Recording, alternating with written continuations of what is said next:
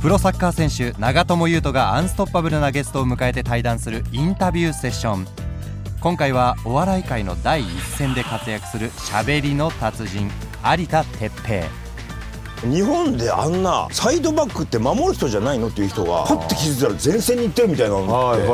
長友さんが教えてくれたんじゃないですかね。いやーもうちょっとこう偉そうにしていいと思いますよ長友さん お笑いコンビカイジャリ水魚からクリームシチューへと改名し芸能生活32年。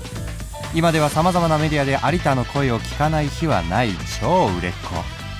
僕52歳なんですけど、はい。この年でなんか趣味ができましてあのラーメンの食べ歩きなんですね。だからやっぱやっちゃいけないんですよ。それこそもう減らしなさい。塩分控えなさい。止まらないラーメンの食べ歩きそしてお酒長友が有田に生活習慣の改善を指導する。お笑いという仕事っていうのはなんかそのプロの基準みたいなのがライセンスみたいなのないからその中で人をこう納得させていくみたいなのはめちゃくちゃ難しいですけどね。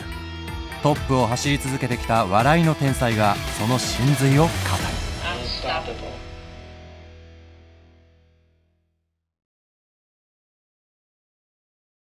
あったかいコーヒーじゃなくていいですか？あ大丈夫大丈夫ですお久しぶりですね。お久しぶりです。どうもお願いします。お願いします。お願いしまお願いします。すいやいやマジで俺アリさんめっちゃ好きで。あ本当ですか？昔うわ嬉しい。めちゃめちゃ面白くて。いやいやありがとうございます。ちょっと、はい。俺ここでいつもあの僕もポッドキャストやらせてもらってるんで。ああそうなんですよ。はい。あこのワンダリーでやらせていただいてて。有田の。はい。えあもうどのぐらいと取られたんですか？もう結構。1年ですね。丸え一年されてるんですか？はい有田哲平初のポッドキャスト番組「有田の」毎週リスナーから寄せられた50音順で始まるお題をランダムに選び有田が即興で独自の見解を導き出していく。打ち合わせなし NG なし完全アドリブの新感覚トークプログラム。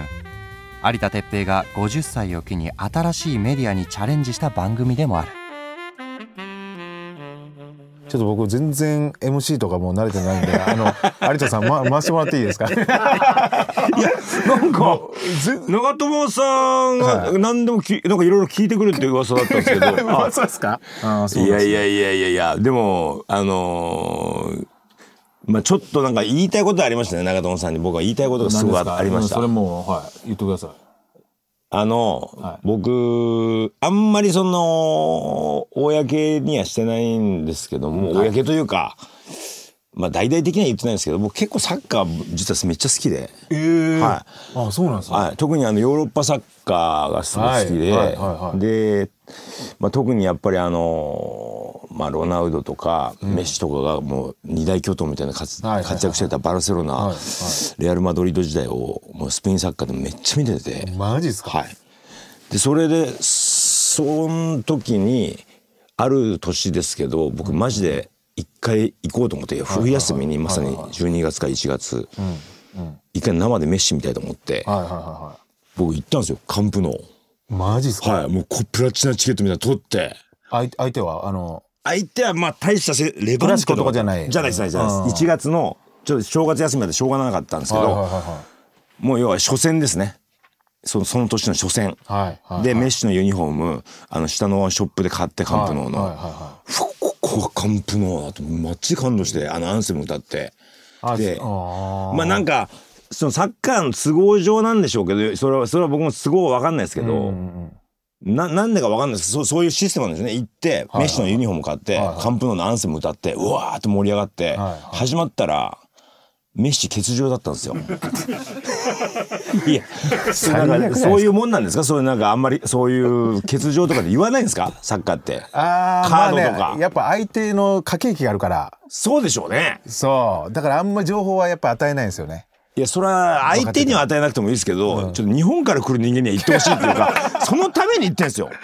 何年間かなってチケットスペインまで。確かに。それはそうだね。でももう嘘だろうと思ってでしょうがない。なペなペドロかな？その時ペドロ。ああペドロペドロね、はい。その時。ペドロがが頑張って代わりに頑張ってたんですけどなんかペドロ見れたからいいやとかって強引に自分騙して。いや嘘ですよ。そのペドロ見れたからいいわけないんですから。ああいやい。やええでマジかと思って。でもその1週間後1週間ぐらいいたんですよヨーロッパに。はいはいはいはい。でイタリアに移動して、あのミラノに行って、はいはい。インテルを見に行くことになって。僕それはもう絶対行こうと思って、はいはい。その当時僕スナイデルという選手があのオランダだかな、はいそうです。のオランダのスナイデル。が好きで。でスナイデルの試合を生で見たいと思ってい行ったんですよ。でももうそれこそメッシメッシショックがあるんで、はいはいはい。ユニフォーム買って応援しようと思った時に、スナイデルのユニフォーム大丈夫かなってし調べたらその直前にワールドカップやってたんですね。確かその秋ぐらいかな。ああクラブワールドカップですね。あのあ、クラブワールド、はいそうクラブワールドカップ。それで、来なかったんですよ。スナイデルが。はい。で、欠場してたんです。いや、だから、これは怪しいと。ユニフォーム買って、スナイデルのユニフォーム買っちゃったら、またメッシの二の舞になると思って、これどうしようって調べてたら、怪しいなと思って、よしと思って、僕はその時のそのエエースだ、エースのような、エトーっていう選手の、はいやってますエトーの選手のユニフォームを買ってスナイデル諦めたんですよ。まあ、はいはいはいエトーも好きだったんで。で、見に行ったんですよ。はいそして、よし、かけ、おスナイデル出てたらやべえなと思って、そしたらアナウンスがあって、スナイデル欠場だったんですね。いや、だから、まあまあまあ、まあ、読みは正しかった。まあ読んでたと したらね、エトーも欠場だったんですよ。まさかの、まさかの、ね。もう最悪だよ誰も見れてないじゃないですかでも雪の日で、あ、雨、大雨の日で、結構前の席だったんですけども、だから、いや、屋根がないんですよ。めっちゃ寒いじゃないですか、1月、イタリア。はいはいはい寒い最初うわーって震えて。でも風邪ひいて、誰見たかも覚えてないです、全く。でも、くそー、もう、くそ、何も見れなかったな、なんて思って、日本に帰ってきた、はいはいい2週間後ぐらいに長友さんがインテルに入ったんですよ。タイミング全部持ってるねマジで。で、その、ちょっとしてから長友さんにお会いしたんですよ。そうですね。そはの年のあのーオフでいシャビクルセブンに行かせてもらったんだからもうそれマジで言いたくて、もう、ちょっと、僕ちょっとだけ長友さん先に入ったら僕生長友だったの、その時。も なるほど。う直後だったんですよ。ちょっと持ってなさすぎるでしょね。ヨーロッパまで行ってメッシ見れないスナイデル見れない。僕も結局ずれて。はい。でも結局め、まあまあ、その後、日本に、クラブワールドカップで来た時に、まあ、メッシも見させてもらいましたけど、ああバルセロナが、えーあのチャンピオンズ取ってそのもう後怖いサッカー。誰が出ないとかになるか分かんないから。そうですよね、ヨーロッパって、ね。でも確かにそれがあるからねはい。ヨーロッパありますありますもうもちろんヨーロッパだけじゃなくてどこでもあるんですけど、ええやっぱ情報は流さないからその、ね出る出ないの情報を流したら相手がね、ええ分析しちゃうからでもお客さんからしたら遠くから来てるその海外から来てるお客さんにしたらマジやばいですよねそれそうですよ。そうですよ。メッシを見にスペインまで行ってメッシ見れないでメッシ日本ユニフォーム着てるんです。で、僕はずっと見てたので、あの、はいはいスペインリーグをその当時、あの、ワウワで。すごかったですだからあの、全部見てるんですけど、はいあの、その年1試合だけですよ、出なかったの、メッシ。持ってなマジで勘弁してくださいよ。まあ、まあまあ、あの、カンプノにね、行けたという、あの、感動はサッカーファンからすればありましたけども、はい。えー、でもはいそんな好きなんですねサッカーそうですね。ちょっとそのそこで痛い目にあって少しだけ離れたりはしましたけど、それでちょっとがっかりして。ただ、ただ、ワールドカップとかあると、僕本当に全試合見ます。全試合。えその日本以外もはい、日本以外も。はい。じゃあ今回も日本以外も全全部見た？あ、きょ去年ですか？全部見ました。全部見ました。はいやすごっい。はい。僕あんまりその公表はしてないんですけどもね。聞いたことなかったからもうプロレスのイメージしかないからプロレスしかイメージがなかったそのプロレスしかないんですけど、だけど、その今、もうライフワークもプロレス見ることもそうですけど、あの、サッカーゲームみたいなのも、もう毎日何時何時間でやってます。はい。ええ中島さんも出てきますね、そのカードで。あマジですか、はええそれも全然全然もうイメージなさすぎっすよい。でしょ、だからもう、サッカーのほんもうあと2、3ヶ月早く入ってくんなかったかな。インテルですか、はい。ああねえドリームチームでしたからねあの時のインテルそうですよね。エトいてスナイデルいて、はいサネッティカンビアッソああ、そうそうそう。カンビアスト。スタンコビッチとか、はい。ミリートもいてああ、そう、いたいた。そうマイコンいてみたいなそれの中に入ってたんですよね。ああれはちょっとびっくりですね今考えるとね そうですよね。たまにねなんかあの時のスタメンイレブンの写真みたいなのあるじゃないですか、はい見た時にもうすごいメンバーのとこおったよなと思ってびっくりしたりびっくりしたりはするよねやっぱりねいや、かっこいい。やいすごかったな、長友さんって。いやいやいやいやいや、なんか、いやこれはさ僕がどしど素人だからかもしれないですけど、僕サッカーはやっぱ子供の頃とかにややったりとかしてる時にやっぱフォワードをみんながやりたくて、でな体でかいキーパーやれみたいな状況でででやっぱディフェンダーっていうかディフェンスに回される人ってなんかちょっとこう、お前いいからちょっと下手だから下回っとけみたいなそういう感じありましたよね。まああったねもうしかもサイドバックなんてもうもうとりあえずお前多分へへて下手やからお前そこそこおれよみたいなですよね。あありますよねそこでそのミッドフィルダーのその司令塔的なこともやっぱり、えーよく分からなくてなななその要はフォワフォワードなんですよ、はいはいやっぱり。まあまあまあまあ花花があって花ねスターはだからその全体をこう見ながらこうやるとかそのボランチのなんか意味とかも分かんなくてそんなこともなかったですから子供の頃って。ああそうそうだからそそれこそ例えば中田さんみたいな方がなんかフォワードじゃなくてそのなんか中盤で、ね。あなんかすげえ選手って言われるんだみたいな。点取った人がすげえって言われるもんだと思ってたのがちゃんとこなう全体を見てる人をなんか司令塔っていうかパス出したりそういう人がなんか代表その代表的な選手になるんだみたいな驚きがあり。なるほど。なんか海外とかって結構アタッカーが花でスターなんですけど、はいはい。日本って結構中盤の選手例えば中田秀さんとか、はい。中村俊輔さん小野伸二さんみたいな中盤の選手がすごいこうアタッカーよりもなんか人気フォワードよりも人気というか花があるみたいな感じ。でもそれもだからその時代からじゃないですか。やっぱまあまあまあまあそれこそ僕の師匠みたいな方がサッカー大好きでそれ井原さんとかはいはいはいはい。ああいう好きだったんですけどどこのポジションしてるんですかとか言ってはいはいはい。いや結構後ろの方みたいな。いやえなななんで好きなの？何が面白いんですか？みたいな 守ってるところがぐらいのど素人の判断だったのが、はいはいはい。あミッドフィルダーってめちゃくちゃすげえなっていうところから今度ディフェンダーうんディフェンダーの凄さに気づかせたのって長友さんでしょ？あ本当ですか？いや僕はマジそう思いますサイドバックはそうかもしれないサイドバックいやまあもちろん結果海外とか行ったらそういうジョルディ・アルバみたいな、はいはいはいはいああいうバーみたいなマルセ人いますけどロマルセロとか、はいはいマルセロとかまあ、ダニアベスとかね。でも日本であんなサイドバックって守る人じゃないのっていう人がパッて気づいたら前線に行ってるみたいなのってはいはいはいはいはい。長友さんが教えてくれたんじゃないですかね。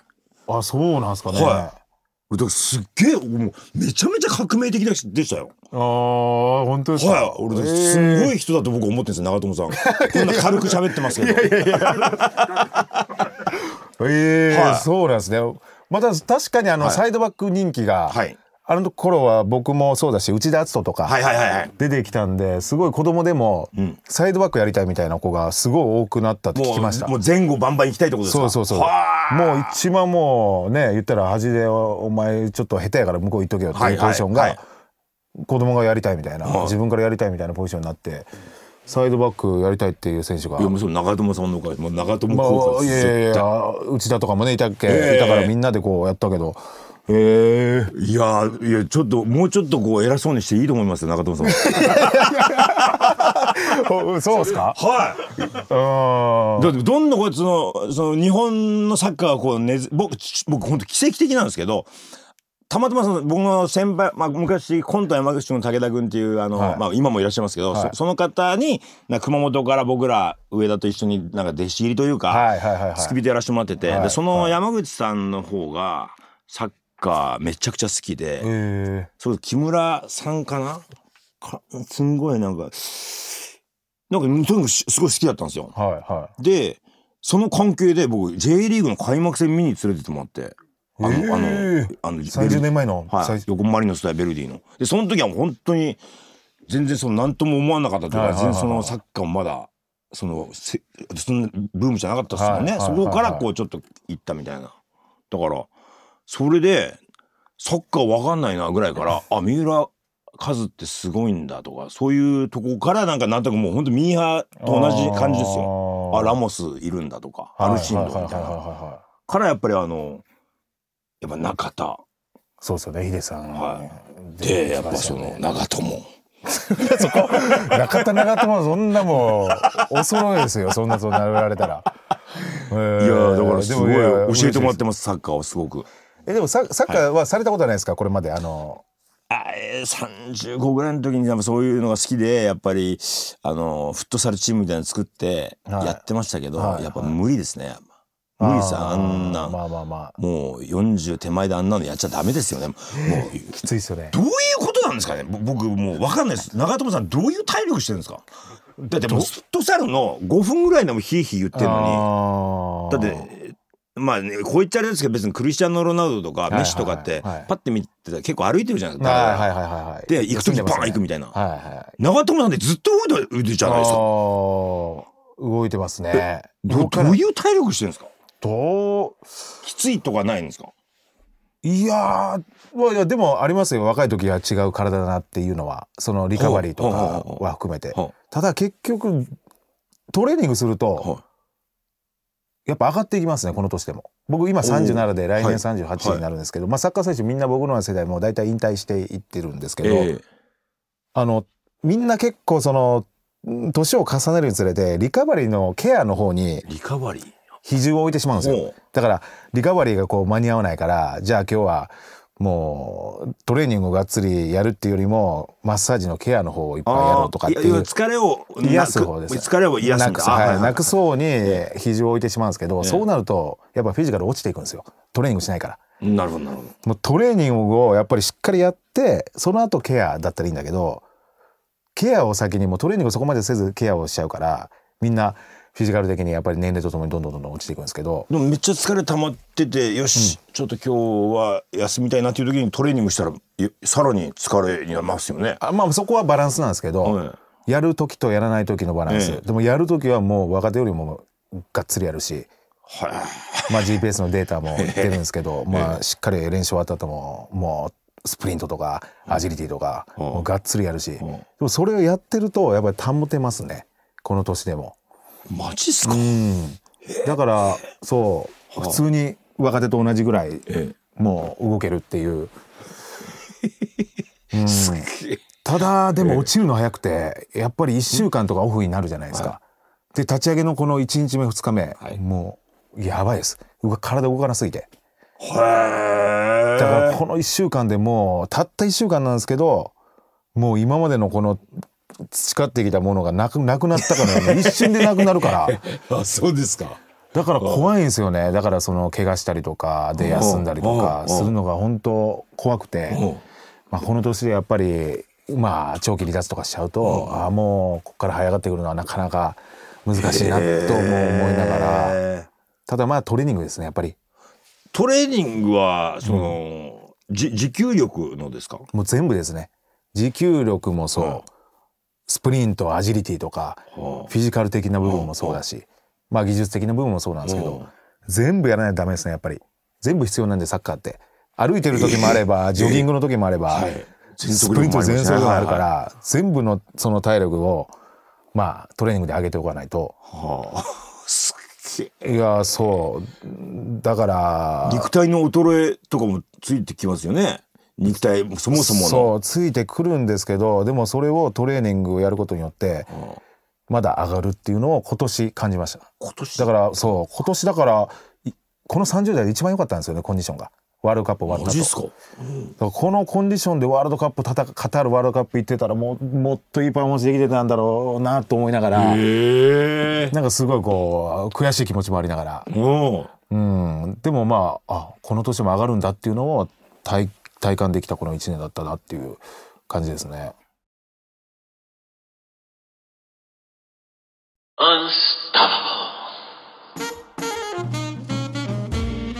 僕なんかえ本当にまあレベルの低い話で申し訳ないんですけど、僕52歳なんですけど、はい。はい僕この年で趣味ができまして、はいはあのラーメンの食べ歩きなんですね。だからやっぱやっちゃいけないんですよ。この年で52でラーメンの食べ歩きなんて。それこそもう減らしなさい。塩分控えなさいとか。言われてる中ちょっとこう教えてもらったらいろんなとこ行きたくなっちゃってそれこそ食べ歩うん一日に何杯も食べたりとかするようになって。だこれは良くないのでさすがにあのさ毎日酒も飲むのであダメだなと思ってちょっと運動をしなきゃと思って、まあちょっと前は筋トレとかもやってたんですけど、はい。ちょっと肩とかすぐやっちゃって病院とか行って注射打ってもらったりとかしなきゃいけなくなっちゃって、だからえ何度もそれ繰り返すから、いいかんと思ってあれはや、ちょっと家の周りとか走り始めたんですよ、おううん頑張って、はいはいはい。はいででもやっぱこの年になってやってるからだこれ本当に来年とかになんかどっかのマラソン大会とかどっか遊びで出ようかなとか思ってて、はいはいなんかちょっとこうそもうそうは言っても肉体的な衰えもあるので前の前みたいにはいかないもんななんて思いながらやってたんですけど大丈夫なんですねまだ。いやいけるちゃんとうんあのちゃんとその積み重ねてやってると、はい、体は正直なんでめちゃめちゃ。体も嘘つかないですよやっぱり。本当ですかそれ？いや嘘つかないと思う僕は。これもうずっとこの体と向き合ってきたけどちゃんとケアしてちゃんとトレーニングして、まあええ食事睡眠も含めてちゃんとやってるとその分返ってきますね。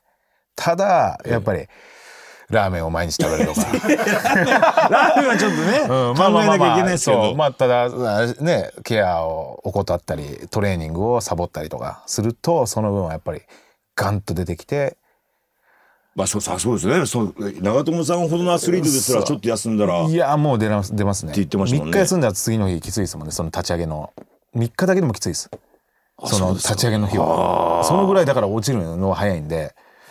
いやでも僕そのちょっとコロナのあの巣ごもり的な時にはいはいはい。何も本当することなくて僕らの仕事で本当にスタジオに行けないんで、はいはい。ずっと家にいなきゃいけなかった時期があったんで1ヶ月半とか、その時何もすることないからよし始めようと思ってそういう筋トレみたいなのをはいちょっとパーソナルトレーナーみたいな人つけてやってたんですよ。はいはいはもうそれこそ体嘘つかないって言ってうん。てで写真撮るじゃないですか。はいはいはい。でまあ結構頑張って、まあふもうし2日に一遍必ずバーベルそういうちゃんとやって、まあ、休養も取らなきゃいけない。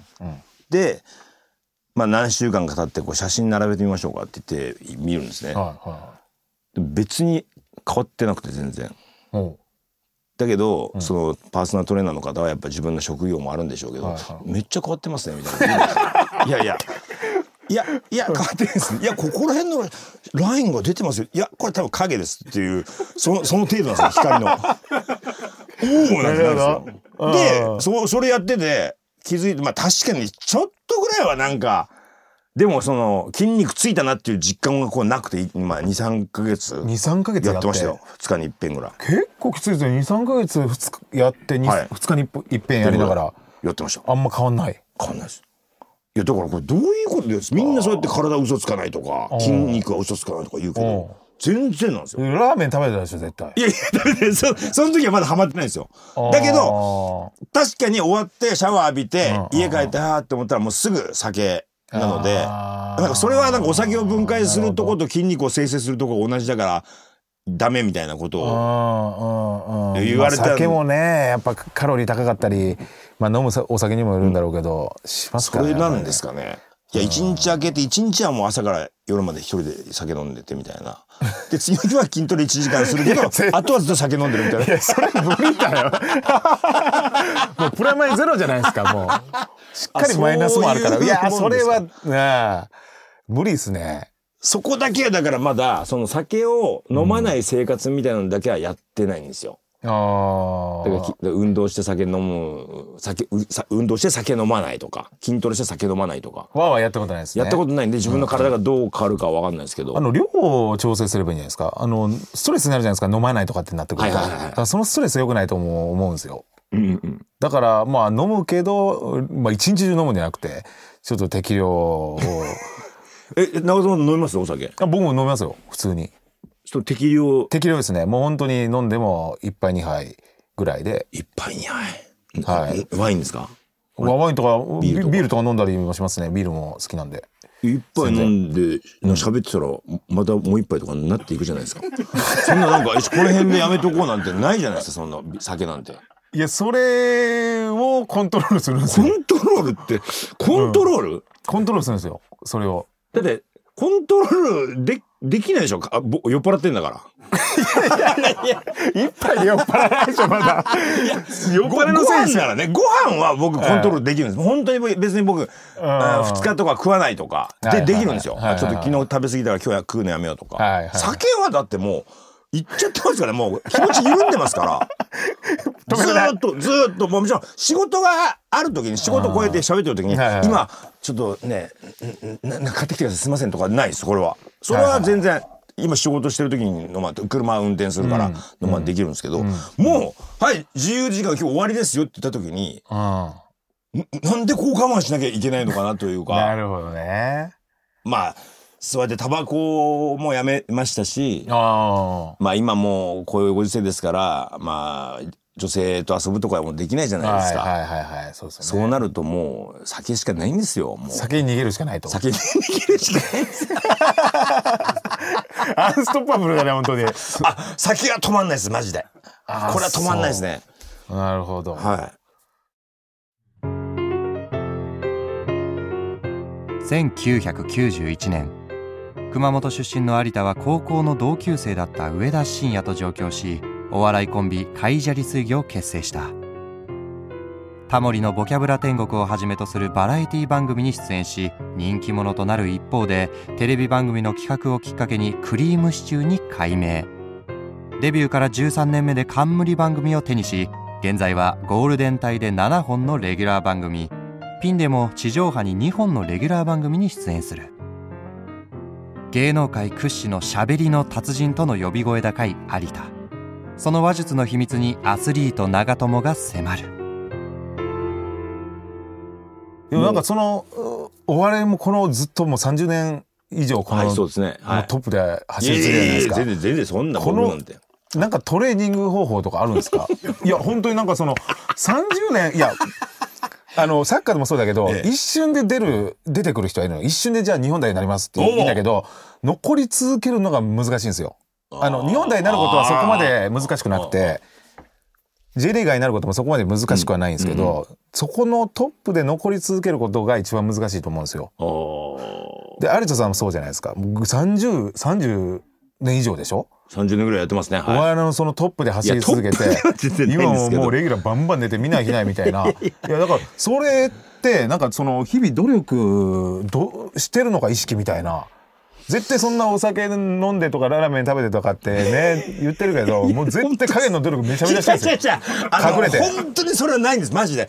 あのこれいやもう嘘なのよそれいや中藤さんやっぱアスリートだから、そのアスリート感覚で、僕らが僕らで言えばですよ。多分ああの中藤さんはこう見てると思うんですよ。その仕事あるとか多分オフの日があったとしたら、はいはいはい起きて、はよしじゃあ飯食ってよし今から2時間お笑いのトレーニングするかとか言って、うん。2時間お笑いのトレーニングして、で僕でばっちょラーメン食べたりとか、で酒飲んだりとかして、よし寝るために寝る前にちょっとだけお笑いのトレーニングするかよし喋りの勉強でもするかとか言って、えー昨日ね昨日昨日昨日とかそういう喋りをして、よしこの話一個できたなって寝てるみたいな。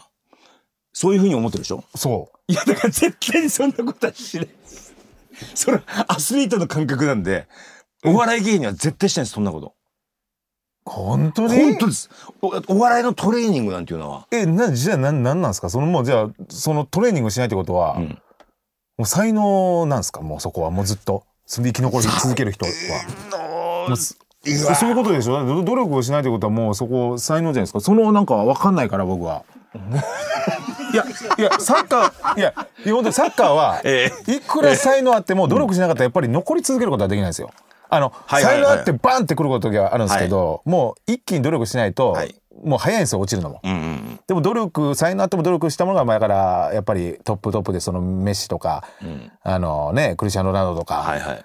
やっぱり行くと思うんですけど、お笑いの人も絶対すに人間界この地球に生きてる以上はええ。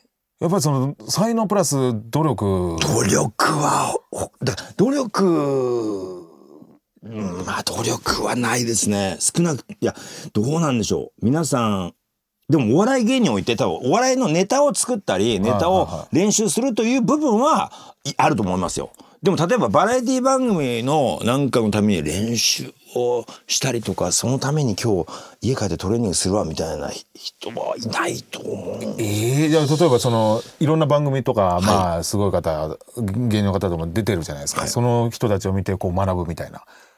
いやない。ええ思います。逆に言えばそうやって人のやつ見て学んじゃうとその人になんかなっちゃうじゃないですか。ああそこか。だからあえて見ないとか。それこそ過去はこ過去の人が、まあ、僕はですけど過去の人がこんなことをして、えー昔がんなんか売れたとかはい。いうのをやると、あそれやったらお同じになっちゃうもんなとか言ってやらないとか。あーだからまあ強いて強いてと言うならば結構やっぱしゃおしゃべりをしてるかもしれないですね。いろんな人と。そこか、はい。もうそれはもう朝までさもちろん酒飲みながらですけどずーっと家帰っても、はい、お仕事終わったから早く帰りたいっていうことというよりは誰かと喋ったりとかなんかこう面白いこと探すみたいなそんないわゆる大喜利的な感覚じゃなくてなんかはいい。いいろんなもん吸収したりとか人から話聞いて若い人と話してなんかああそんなの今そうなの？とか。い、なるほど。でそれをだから使うとかその話を使うとかなんかその話術を使うとかそういうことではないんですけどあるとしたらそんなことですか？いや今日例えば長友さんと話したこととかもこれトレーニングかって言ったら違いますけどなんかなんかにはなってる気がするんですよ。トレーニングはなってるかも。確か僕僕も聞いてて勉強になってえー、そんな考え方あるのみたいな。なんかそれはだってこう幅が広がるというか自分の。いや長友さん僕と話してて気づいたらなんかシュート力身についたってことはなんないじゃないですか。なんないですけど。だから僕の場合はそれが直接なんかそれに身についてる感じがするんですよ。ああなるほど。じゃあもうだからトレーニングと思ってないけどあのもうトレーニングに勝手になってるってことね人と話すことが一番まあそうですね。昔それこそもう若手の頃なんていうのはあのアンタッチャブルのザキヤマとかはい。あの辺と朝までもうほぼほぼ一緒に住んでたんで、仕事が終わりゃなんか一緒になんか見てテレビ見たりとか、映画見たりなんか、合コン行ったり、はい。カラオケ行ってなんか、もうとにかく喋ったり夢な偉そうに語ったりとか今の お笑い批判したりとか。なんかそれがだから今に生きてるかとは思わないけどもそんなことばっかやってたなっていうでもそれは何かになってんでしょうね多分ね。まあ確実になってるなってんのかなっていう気がしますけどでもそれはもう努力でも何でもないですからね。遊んでただけなんで。だから本当にこの時間練習を本当にしてないんですよ、ええ。はい、いやだから俺はそういうアスリートの方とか見るともう素直にリスペクトしちゃうんですけどね。よくそんなちゃんと時間決めてやれるなとか。でいてなんだったら長友さんとかはもうテレビ出てちょっと面白いこととかも言っちゃったりするじゃないですか。どういう、どういうことなんだろうと思う人の職場荒らして。だって僕行かないじゃないですか。じゃあ、い一試合だけ出してくださいとかやらないじゃないですか、僕。公式戦にちょっと出ていいですかとか。で、僕の公式戦に普通に来てなんか盛り上げて帰ったりするじゃないですか、なんだったら。いやいや盛り上げてないけどあれがゆ許せないというか。なるほどその感覚もあるのかそういやだからやっぱあのちょっとサッカーの方といつも僕はコンプレックスにね思うようなことですけど僕はそそもそもお笑い芸人なんていうのはもうこの世にいらない職業だと思ってるのでえ？だからやっぱそれはもう街飲み行って自分がちょっと調子に乗って結構俺らも有名になってきたなと思ってふっとこう居酒屋とか行くとダバーってだってみんなこうやって誰か内輪でめちゃくちゃ笑ってるんですよね。キャラキャラキャラキャラってもうそれこそ腹抱えて笑ってる聞いてたらくったらないな内話とか。なんか昔の思い出話でめちゃめちゃ笑ってるんですけどな面白くないなと思っても、うん。でもやっぱ最強はやっぱその内輪話というか例えば中田さんも家庭でのなんか子供がどうだとか、うんうん。隣のあの人がめっちゃ「マジか」とかでめっちゃ笑うじゃないですか。はいはいはいはだからそこに別に芸人という人間が現れなくたってやっぱ笑いは生まれるから。だからそもそも笑いっていうのはもう基本勝手に生まれることなんですよ。あー。だけど。まあなんかどんどん皆さんに余裕が出てきた時にこうもうちょっとこうはっきり笑いたいなみたいな、ど暗いけど今笑わしてたら笑えないかなみたいな時にこう見るわけ、見見たりするでしょうが。はいはいはいはい。それこそ別に生活がギリギリみたいなような状況の時にお笑いなんてマジで一番いらないんで。だからやっぱおか勝手に勝手に生むから。だもう別に中友さんの家でも笑いに溢れてるんですよ。ちょっと笑いがなくなっちゃって「すいませんプロに頼みちょアレスさんちょっと来てもらっていいですか?」とかないんですよ。勝手に笑いはありますから。あだから隙間産業も隙間産業だからだから僕は本当にあのそこら辺にいる人で面白い人がいたらテレビ出てくることもあると思うし YouTuber の人たちなんかもそうでしょうけど別にテレビを通過してなくてもお笑いのライブを通過しなくても面白い人っているじゃないですか。あーいますね。ええ。まあまあ逆に面白くないけどお笑い芸人を目指す人っていう人もいますけど。だから別にお笑いはお笑いという仕事っていうのはなんかそのプロの基準みたいなのがライセンスみたいなのがないからすごく微妙ですよね。だからそのだからその中で人をこう納得させていくみたいなのはめちゃくちゃ難しいですけどね。ああ難しさあるんです難しいです。言ってても中田さんちょっとここでリフティングやってくださいって言われたら「いいよ」とか言ってポンポンポンとかはそんなトレーニングちょっと見せてください。おおだけど、あアレさん、じゃあちょっとプロですよね。笑わせてください。一番苦手なんです、それ。いやいやいや、そんな言われたら言えないっす、みたいな。い なるほどなるほどだから何を見せるっていうものがないんですよね。もちろん漫才みたいのが、あ相方と二人でいて、漫才やってくださいって言われたら、じゃあちょっとやるかってやるけど、それもなんか、おおおとかなるじゃないですか、そんなんか。はいはい。漫才やってくださいって言って、はいって言ってやって、うわっはーにはならないじゃないですか。うんなそうですね。おおぐらいじゃないですか。うんうんうん。だ笑いってやっぱそのコンディションっていうか相手のコンディションとかその聞いてる人のなんかモチベーションみたいなのもすごく大事になってくるんで。はいはいはだから本当にお互い作っていくもんなんですよね。いああなるほだから羨ましいと思います音楽のあのアコアコギ一つでけ結婚式なんかやってくださいとかバーンと。どあああめちゃくちゃいいじゃないですか。いいっすねあれ。はい。でもお笑いの方挨拶お願いしますって言われてみんなが「うーってこんな構えた時って大抵滑りますから。まあまあまあまあ。まあまあ確かに。だからあの結婚式の挨拶やってくださいと。ちょっと中田さん盛り上げてくださいよっていうことってあると思うんですけど、はいはいはい。あれ嫌でしょ？いやマジで嫌い。であれは芸人も嫌なんですよ。同じなんです。芸人も全く同じなんですあそこ行って笑わせてめちゃくちゃ大変なんだよやっぱ。あそうなんその感覚なんですね、は芸人さんからしたらもうこれもうプロの俺らがやってるその世界やったろみたいな。全然です。本当同じです。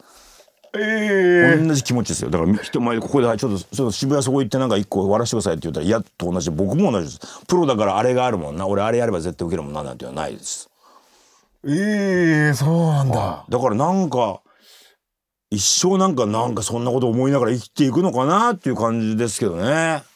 えー、なんか深いというかこれ大変ですね。まあその自分だけこれが絶対笑わせるってものがなくて、ん。相手のコンディションで結局そうですそうですそうです。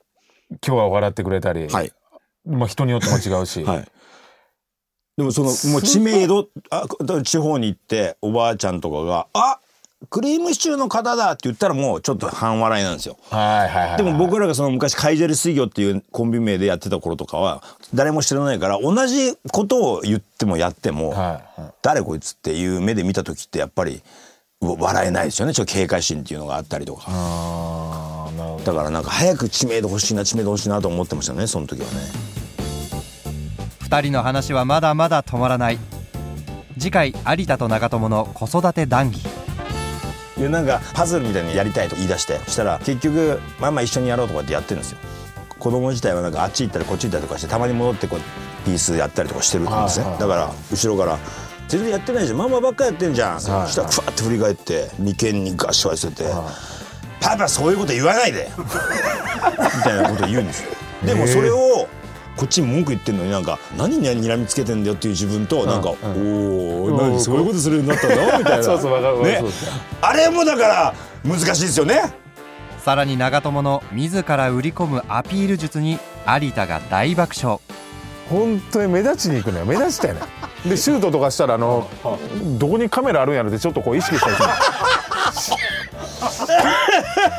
点は取りたいよ。マジっすか？点は取りたいけどでもあの多分ここ入らないだろうと思ってもそうそうそう。といて。とりあえず打っとけみたいな。でカメラ。ちょっと待ってくださいそんなこと考えながらやってたんですか試合だから南アフリカの時とか、点取ったやつのもう一番もう横に本田圭佑の横とか 絶対俺おるから